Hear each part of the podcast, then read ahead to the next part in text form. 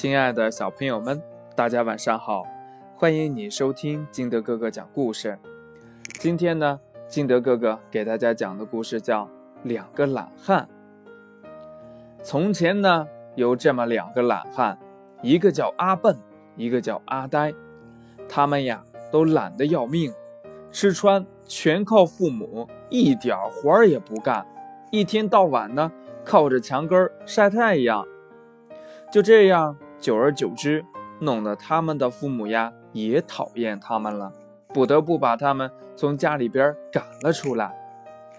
他们俩过着流浪的生活，饿了几天的肚子，一块馒头都没有吃到。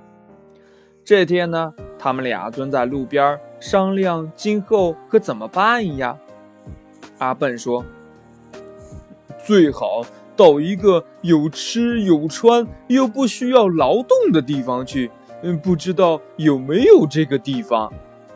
阿呆说：“呀，鬼知道这世界上有没有这个地方，只怕天上有吧。”哎，我听说呀，天上的神仙最快活。阿笨说：“那我们就上天去吧。”干嘛要待在这个必须要劳动的地方，还受人鄙视呢？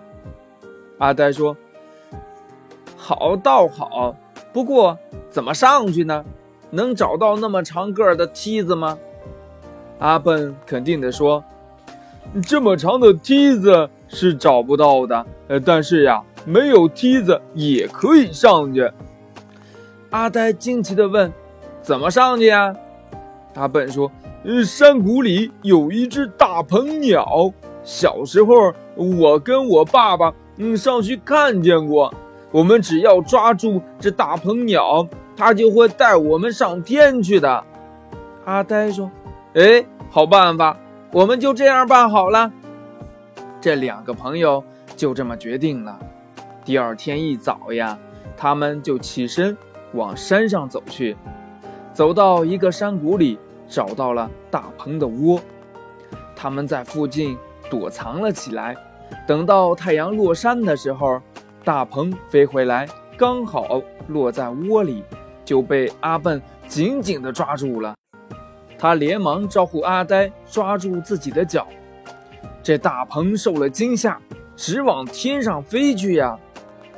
就这样，阿呆抓住阿笨的脚，阿笨抓住大鹏的爪子。飘飘荡荡的，一直飞向七层云端里去。